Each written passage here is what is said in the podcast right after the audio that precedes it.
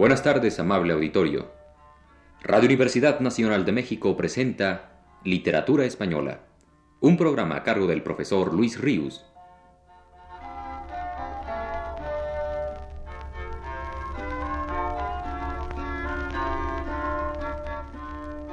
El profesor Luis Ríos nos dice en su último texto, en la plática pasada comenté el prólogo que a la tercera edición de sus poesías puso Juan Meléndez Valdés y que escribió en su destierro de Francia, donde al poco tiempo habría de morir. La semblanza que del poeta extremeño trazó Manuel José Quintana es esta. Fue Meléndez de estatura algo más que mediana, blanco y rubio, menudo de facciones, recio de miembros, de complexión robusta y saludable. Su fisonomía era amable y dulce, sus modales apacibles y decorosos, su conversación halagüeña, un poco tardo a veces en explicarse como quien distraído busca la expresión propia y no la halla a tiempo. Sus costumbres eran honestas y sencillas, su corazón recto, benéfico y humano, tierno, afectuoso con sus amigos, atento y cortés con todos. Tal vez faltaba a su carácter algo de aquella fuerza y entereza que sabe resolverse constantemente a un partido, una vez elegido por la razón. Y esto dependía de su excesiva docilidad y condescendencia con el dictamen ajeno.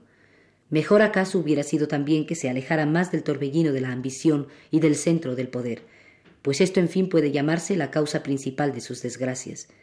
Pero en Meléndez el anhelo de subir estuvo siempre unido al noble deseo de trabajar, de ser útil, de contribuir por todos medios a la prosperidad y adelantamiento de su patria. Conocía su fuerza como suelen sentirla todos los hombres superiores, pero no por eso abandonaba su carácter general de modestia, que a veces se manifestaba con algún exceso. Su aplicación y laboriosidad eran incansables, su lectura inmensa.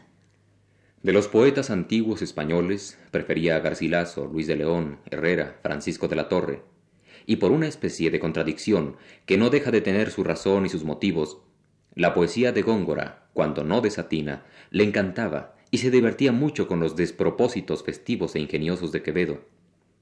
Su pasión principal después de la gloria literaria era la de los libros, que llegó a juntar en gran número exquisitamente elegidos y conservados.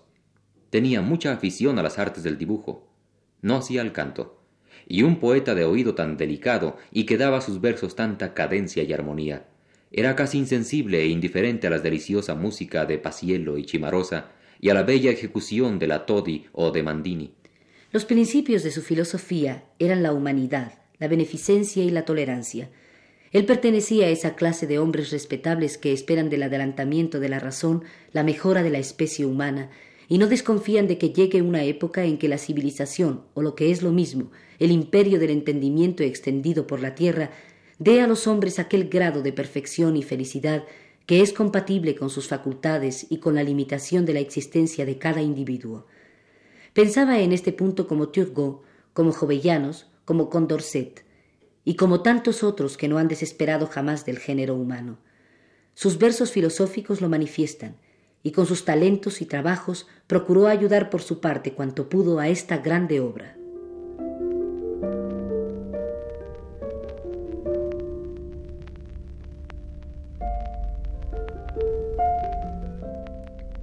Su influjo literario como poeta ha sido ciertamente bien grande y ha tenido las más felices consecuencias.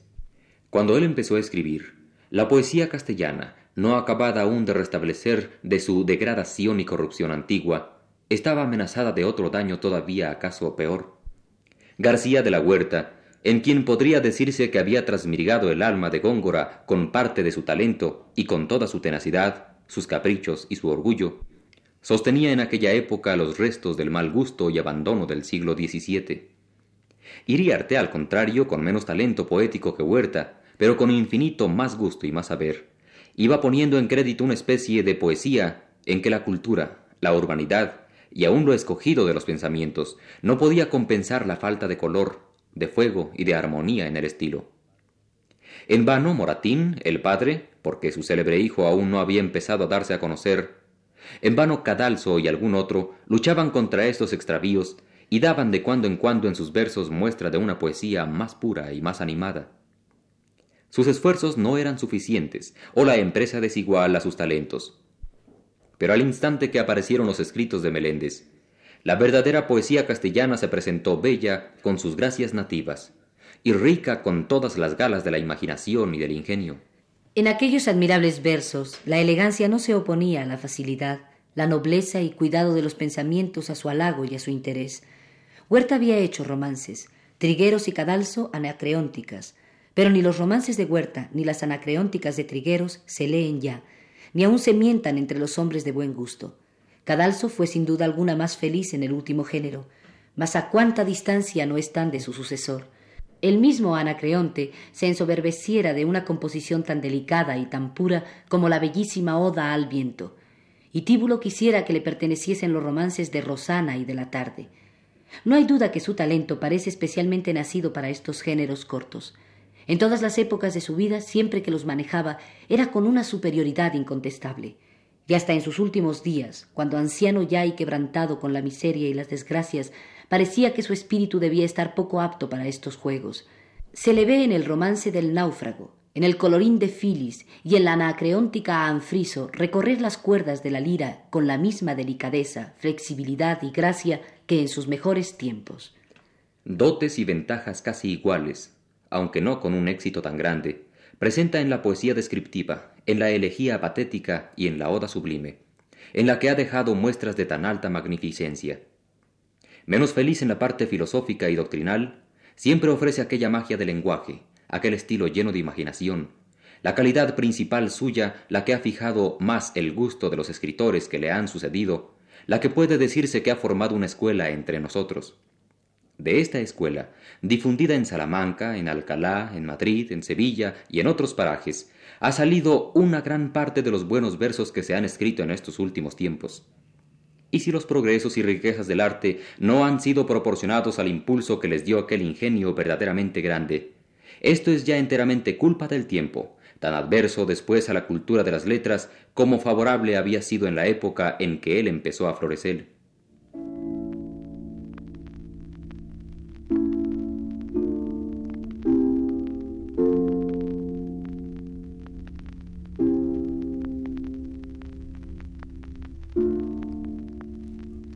Oigamos como muestra de la poesía de Meléndez uno de sus poemas más celebrados por Quintana, el largo romance intitulado Rosana en los Fuegos.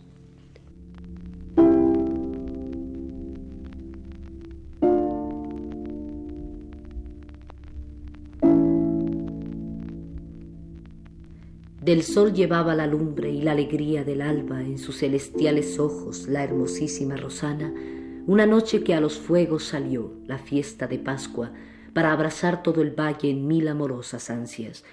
La primavera florece donde las huellas estampa, y donde se vuelve rinde la libertad de mil almas. El céfiro la acaricia y mansamente la halaga, los cupidos la rodean y las gracias la acompañan. Y ella, así como en el valle descuella la altiva palma, cuando sus verdes pimpollos hasta las nubes levanta, o cual vid de fruto llena que con el olmo se abraza y sus vástagos extiende al arbitrio de las ramas, así entre sus compañeras el nevado cuello alza, sobresaliendo entre todas cual fresca rosa entre zarzas, o como cándida perla que artífice diestro engasta entre encendidos corales, porque más luzcan sus aguas. Todos los ojos se lleva tras sí, todo lo avasalla, de amor mata a los pastores y de envidia las zagalas. Ni las músicas se atienden ni se gozan las lumbradas, que todos corren por verla y al verla todos se abrazan. Qué de suspiros escuchan, qué de vivas y de salvas. No hay zagal que no la admire y no enloquezca al loarla. Cual absorto la contempla y a la aurora la compara, cuando más alegre sale y al cielo en albor España. Cual al fresco y verde aliso plantado al margen del agua, cuando más pomposo en hojas en su cristal se retrata, cual a la luna se muestra llena su esfera de plata y asoma por los collados de luceros coronada.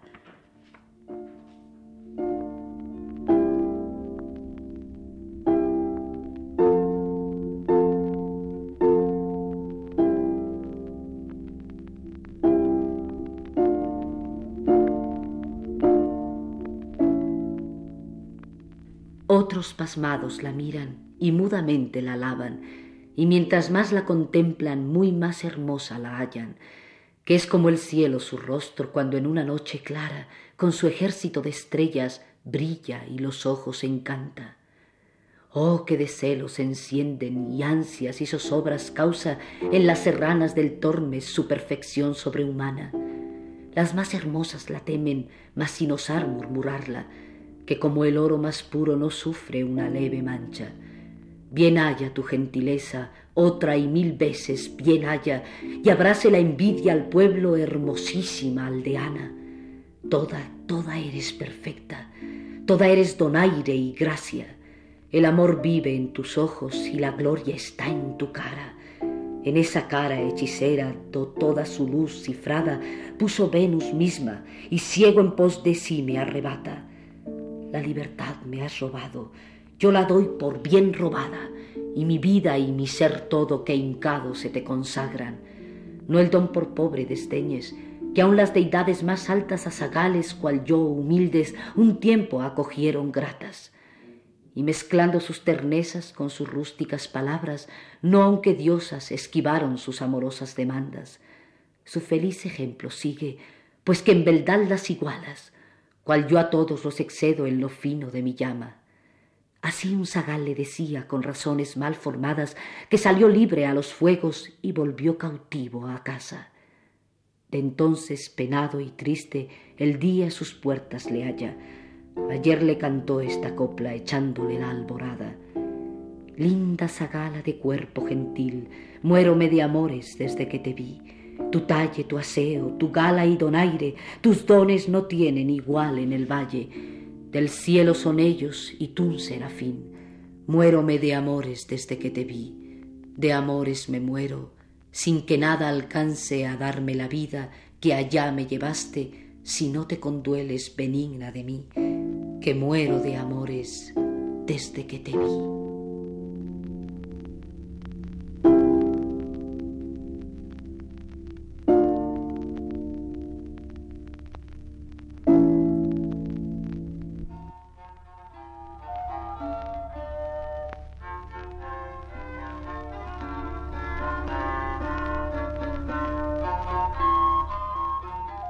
Radio Universidad Nacional de México presentó Literatura Española.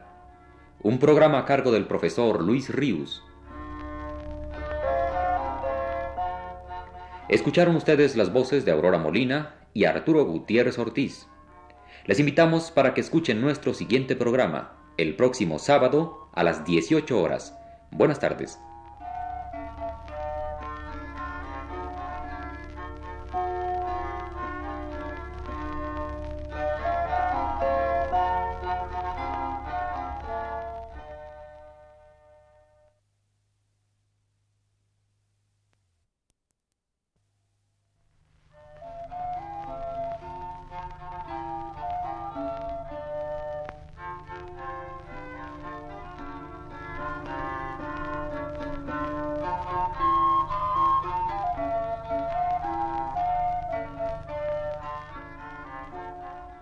Tardes, amable auditorio. Radio Universidad Nacional de México presenta Literatura Española, un programa a cargo del profesor Luis Ríos.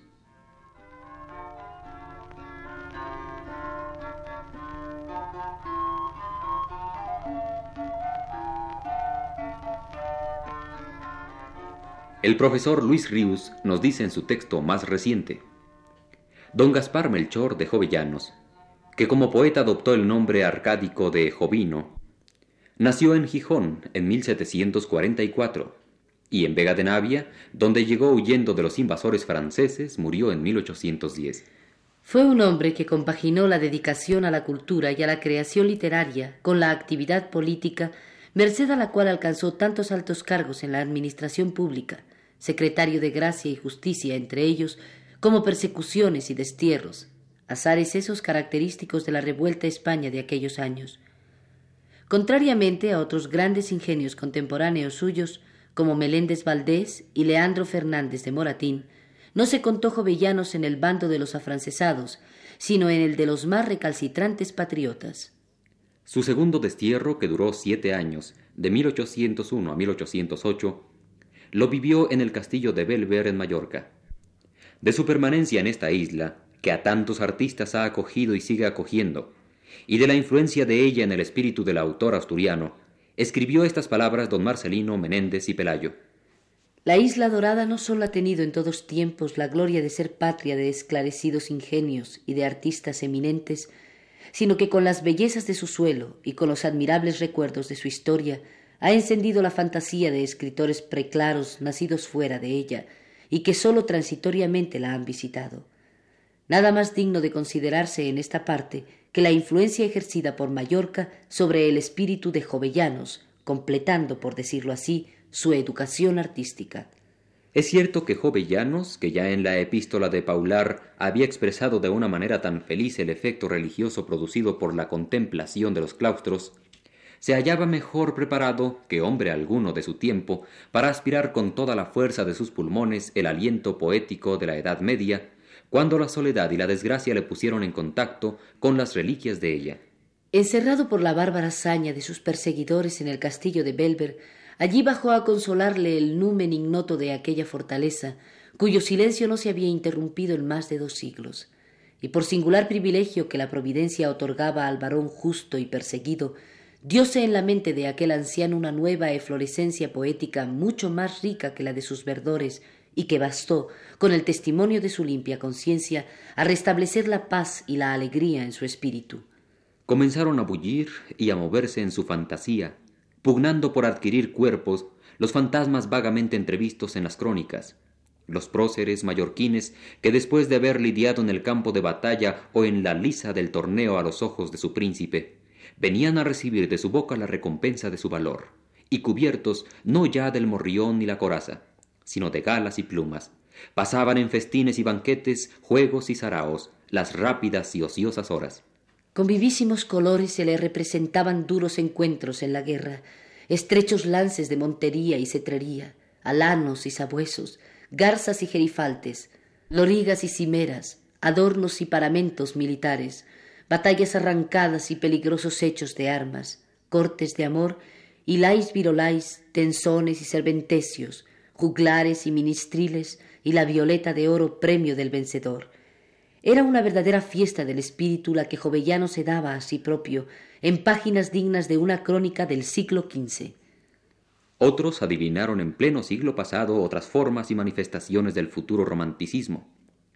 Pero el romanticismo caballeresco, el romanticismo de Walter Scott, el mundo de las costumbres feudales, Jovellanos fue el primer español que lo descubrió, saludándole con voces de júbilo, en que se mezclaban el entusiasmo y la inexperiencia cómo se deslumbraban sus ojos ante las primeras muestras de la mal conocida poesía de los trovadores, que él, como muchos otros entonces, confundía con la catalana.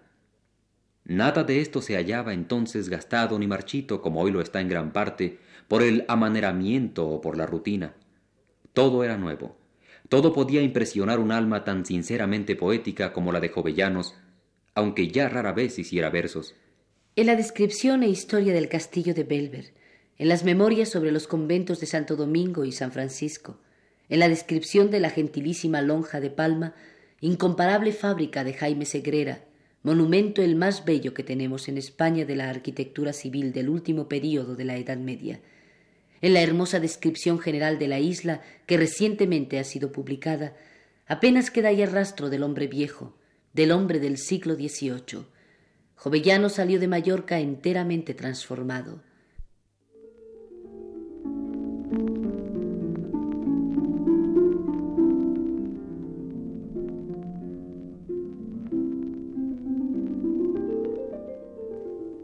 En la obra lírica de Jovellanos escriben Hurtado y Palencia.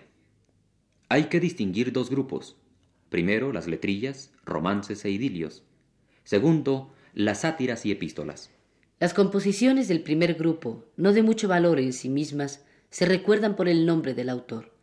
Aquí debemos citar el romance en que se cuenta cómo el valiente caballero Antioro de Arcadia venció por sí y ante sí a un ejército entero de follones transpirenaicos, que es una sátira contra García de la Huerta, el canto guerrero para los asturianos ante la invasión francesa de 1808.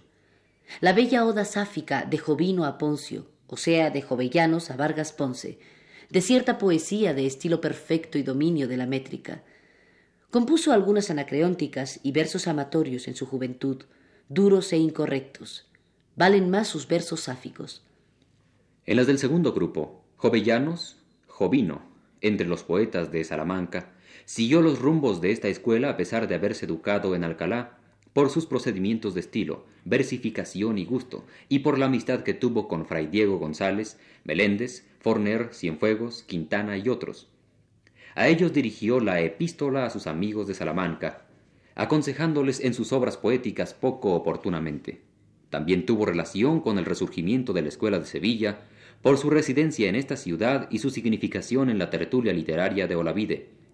Dedicó otra epístola a sus amigos de Sevilla. Lo mejor de él son dos sátiras y varias epístolas, notándose en todas manifiesta tendencia a educar y enseñar. En su género son excelentes y figuran entre lo más notable del Parnaso español del siglo XVIII estas composiciones, verdaderas muestras de poesía civil.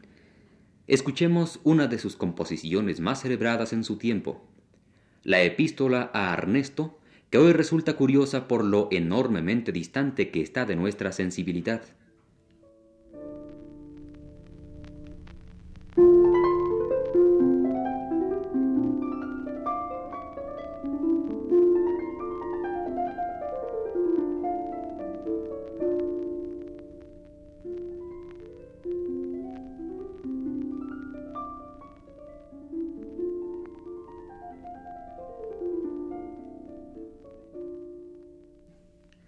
Déjame, Ernesto, déjame que llore los fieros males de mi patria. Deja que su ruina y perdición lamente. Y si no quieres que en el centro oscuro de esta prisión la pena me consuma, déjame al menos que levante el grito contra el desorden. Deja que a la tinta mezclando hiel y acíbar siga indócil mi pluma el vuelo del bufón de Aquino. Oh, cuánto rostro veo a mi censura de palidez y de rubor cubierto. Ánimo, amigo, Nadie tema, nadie su punzante aguijón, que yo persigo en mi sátira al vicio, no al vicioso. ¿Y qué querrá decir que en algún verso encrespada la bilis tire un rasgo que el vulgo crea que señala al Cinda, la que olvidando su orgullosa suerte baja vestida al prado cual pudiera una maja con trueno y rascamoño, alta la ropa, erguida la caramba, cubierta de un sendal más transparente que su intención, a ojeadas y meneos la turba de los tontos concitando. Podrá sentir que un dedo malicioso apuntando este verso la señale. Ya la notoriedad es el más noble atributo del vicio. Nuestras Julias, más que ser malas, quieren parecerlo. Hubo un tiempo en que andaba la modestia adorando los delitos. Hubo un tiempo en que el recato tímido cubría la fealdad del vicio, pero huyóse el pudor a vivir en las cabañas. Con él huyeron los dichosos días que ya no volverán. Huyó aquel siglo en que aun las necias burlas de un marido las vascuñanas crédulas tragaban. Mas hoy Alcinda desayuna al suyo con ruedas de molino. Triunfa, gasta, pasa saltando las eternas noches del crudo enero, y cuando el sol tardío rompe el oriente admírala golpeando cual si fuese una extraña al propio quicio. Entra barriendo con la hondosa falda la alfombra. Aquí y allí cintas y plumas del enorme tocado siembra y sigue con débil paso, soñolienta y mustia, yendo a un Fabio de su mano asido hasta la alcoba donde a pierna suelta ronca el cornudo y sueña que es dichoso. Ni el sudor frío, ni el hedor, ni el rancio eructo le perturban. A su hora despierta el necio, silencioso deja la profanada Holanda y guarda atento a su asesina el sueño mal seguro. Cuántas, oh Alcinda, a la coyunda uncidas tu suerte envidian, cuántas de Himeneo buscan el yugo por lograr tu suerte, y sin que invoquen la razón ni pese su corazón los méritos del novio, el sí pronuncian y la mano alargan al primero que llega. Qué de males esta maldita ceguedad no aborta. Veo apagadas las nupciales teas por la discordia con infame soplo al pie del mismo altar, y en el tumulto brindis y vivas de la tornaboda una indiscreta lágrima predice guerras y oprobios a los mal unidos. Veo por mano temeraria roto el velo conyugal y que corriendo con la impudente frente levantada va el adulterio de una casa en otra. Zumba, festeja, ríe y descarado canta sus triunfos, que tal vez celebra un necio esposo, y tal del hombre honrado hieren con dardo penetrante el pecho, su vida abrevian, y en la negra tumba su error, su afrenta y su despecho esconden. Oh viles almas, oh virtud, oh leyes, oh pundonor mortífero, ¿qué causa te hizo fiar a guardas tan infieles tan preciado tesoro? ¿Quién o temis tu brazo sobornó? Le mueves cruda contra las tristes víctimas que arrastran la desnudez o el desamparo al vicio, contra la débil huérfana del hambre y del oro acosada, o al halago la seducción y el tierno amor rendida. La expilas, la deshonras, la condenas a incierta y dura reclusión y en tanto ves indolente en los dorados techos cobijado el desorden, o le sufre salir en triunfo por las anchas plazas la virtud y el honor escarnecido. Oh infamia, oh siglo, oh corrupción, matronas castellanas, ¿quién pudo vuestro claro pundonor eclipsar? ¿Quién de Lucrecias en Laisos volvió? Ni el proceloso océano, ni lleno de peligros el Lilibeo, ni las arduas cumbres de Pirene pudieron guareceros del contagio fatal. Zarpa preñada de oro la nao gaditana, aporta las orillas gálicas y vuelve llena de objetos fútiles y vanos, y entre los signos de extranjera pompa, ponzoña esconde y corrupción comprada con el sudor de las iberas frentes. Y tú, mísera España, tú la esperas sobre la playa, y con afán recoges la pestilente carga y la repartes alegre entre tus hijos.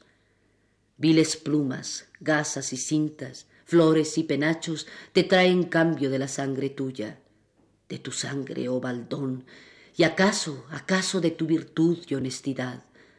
Repara cuál la liviana juventud los busca, mira cuál va con ellos engreída la imprudente doncella, su cabeza cual nave real en triunfo empavesada, Vana presenta de Favonio el soplo, la mies de plumas y de airones, y anda loca buscando en la lisonja el premio de su indiscreto afán. Ay, triste, guarte, guarte que está cercano el precipicio. El astuto amador ya en acechanza te atisba y sigue con lascivos ojos. La adulación y la caricia el lazo te van a armar, do caerás inocente en él tu oprobio y perdición hallando. Ay, cuánto, cuánto de amargura y lloro te costarán tus galas, cuán tardío será y estéril tu arrepentimiento. Ya ni el rico Brasil, ni las cavernas del nunca exento Potosí no bastan a saciar el hidrópico deseo, la ansiosa sed de vanidad y pompa. Todo lo agotan. Cuesta un sombrerillo lo que antes un estado, y se consume en un festín la dote de una infanta. Todo lo tragan, la riqueza unida va a la indigencia. Pide y por Dios sea el noble, engaña, empeña, malbarata, quiebra y perece, y el logrero goza los pingües patrimonios, premio un día del generoso afán de altos abuelos. Oh ultraje, oh mengua, todo se trafica, y hasta el honor, depósito sagrado, parentesco, amistad, favor, influjo, o se vende o se compra. Y tú, belleza, don el más grato que dio al hombre el cielo, no eres ya premio del valor, ni paga del peregrino ingenio. La florida juventud, la ternura, el rendimiento del constante amador ya no te alcanzan, ya ni te das al corazón, ni sabes del recibir adoración y ofrendas. Ríndeste al oro. La vejez hedionda, la sucia palidez, la faz adusta, fiera y terrible, con igual derecho vienes sin susto a negociar contigo daste al barato, y tu rosada frente, tus suaves besos y tus dulces brazos, corona un tiempo del amor más puro, son ya una vil y torpe mercancía.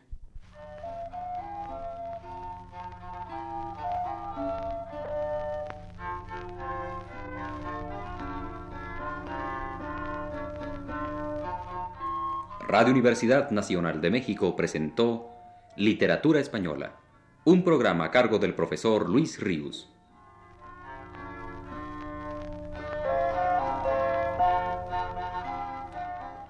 Escucharon ustedes las voces de Aurora Molina y Arturo Gutiérrez Ortiz. Les invitamos para el próximo sábado a las 18 horas.